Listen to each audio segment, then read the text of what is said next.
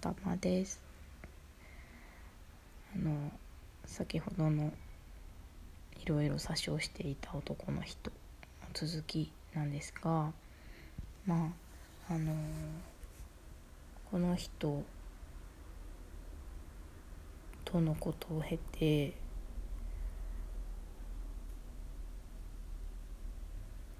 思ったことはまあなんか付き合うとかに至るまで全然出さないんですよねなんかそのまあ嘘ついてたこと嘘というかあの、まあ、実はみたいに喋り出さないしなんかちょっと匂わせてくるんですけどこっちも聞きにくいじゃないですかいろんなこと。聞きにくいいろんなことを思ってるんですよ。でもこんなこと聞いたらこう失礼かなとかまあ思いますよね。でもだからそのでもすごくこうガンガンあの付き合うってなるまですごく押せ押せでくるので。なんかまあ、自体もその時久しぶりだったのでまああのいいのかなと思ってしまうんですよねなんか。でその付き合うってなってからちょっとずつちょっとずつそういうこう自分のなんかこんなん言ったら惹かれるかなとかっていうようなこととかを出してきてでも確信には迫らずなんか都合のいいことばかり言う。クリスマスに指輪買うとか、うん、なんか関係ばかりをこう先に先に進めようとしたりとか。しがちな人でしたね。でなんかこうちょっとそういうなんか男性に対して意見するとかなんだろうちょっとおかしいなとか思った時に「それちょっとおかしくない?」とか「それって嘘じゃない?」とかってあの言うことができなかった自分なんかこれってこうしてほしいなって言った時になんかねちょっとなんでっていうなんでって返された時があってちょっとひるんだっていうことがあったんですけど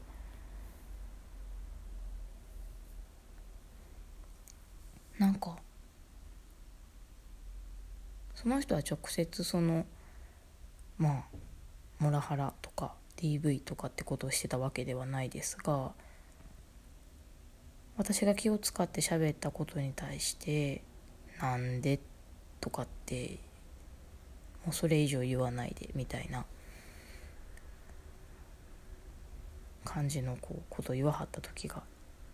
あったんですよ。でもそれでちょっと私あもうやめとこうかな言わないままで穏便に過ごそうかなって思ってしまってた自分がねその当時いてていやなんか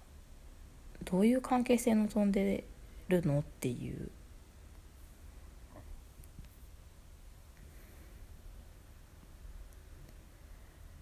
ねことなんですけど。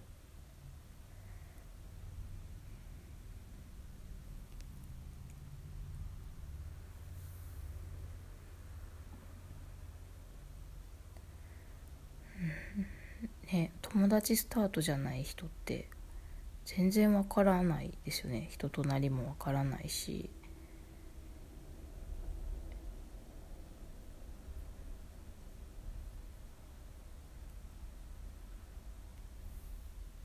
ましてその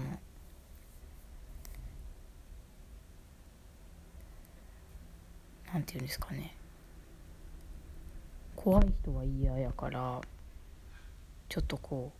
条件をつけて絞ってみたんだけどそこがフェイクとか。でその力ってねじ伏せる強いこうアクションではないけれどもやってることは同じだからなんかそこでこう距離を取れたりとかあ違うって切れたりとかあの状況を冷静に考えてあこの人とはこう向き合う対象じゃないなっていうふうに思えなかったその時の自分があのまあもうねあの葬り去りたいなと思いますけどでもねあのそういう時期がありました。ねなんかなのでこう育ち自分自身の育ちの中でとか、まあ、父とか母との関係とかあのいろんなことをこうその後あの振り返っていくようなことになるんですけどあの大事に育ててもらってますし今も関係良好ですけどあのやっぱり我慢してたこととかうまく言語化できてなかった自分のこう幼少の時のあの残ったままになってたものは何やったのかなとかあの我慢してたことあったかなとかこう、うん、あとねなんかねアルバイトをしてたしてた時にあのその時のこうなんかレジでお金が合わなくなった時があったんですけど CD ショップで働いてたんですけどね。その時になんか私が一番年下ででなんかこうお店の人たちというかまあ店長なんですけどね。店長がちょっと変わった人でなんかこうできるできないとか、まあ、私はちょっとこういじられキャラみたいにやった時期があったのでなんかまあお前ちゃうんかみたいな。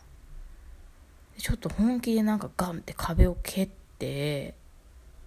これはほんまにあかんぞみたいなことをね言ってきた時があったんですよ。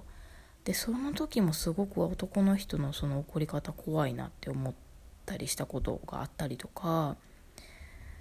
あのちょっとこうそういうトラウマが自分の中にあの消化しきれてないものがあったってっていうのもあってこう男性に対してとまあ人に対して、まあ、特に男性に対して脳が言えないとか自分をこう自分でうまく正当に守れないとかだから距離を取るみたいなことも少しその時にはあったのかな。一つずつその怖かったこととかを消化できてなかったんやろうなっていうもう誰かに訴えるとかじゃなくてもうただただそういうふうにガンって壁を蹴ったその人の行動に対してあの嫌やったな怖かったなとかあのそんなことを学生相手に、まあ、40超えた男の人がやってることが本当にしょうもないこと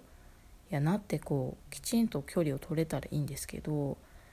二十、まあ、歳ぐらいそのバイトの時は二十歳ぐらいなので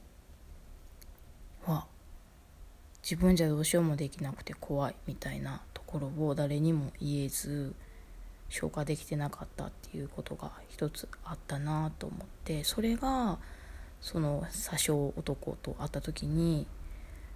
あのあなんかちょっと似てるかもみたいな一瞬。ちょっと DV ですよねこれね。って思ったことがありました。でもまあそこは自分を大事にするとかまあ男性に限らず人と距離を取ったりとかあの自分にとってこの人はこう対峙するべきに対峙するに値する人かどうかっていうところが、まあ、分かるようになってその後ね来るんですけどその時30歳の時はちょっとねなんか分からなくなってしまっていた。っていうことがありました。ここからねちょっとずつ変わっていきます。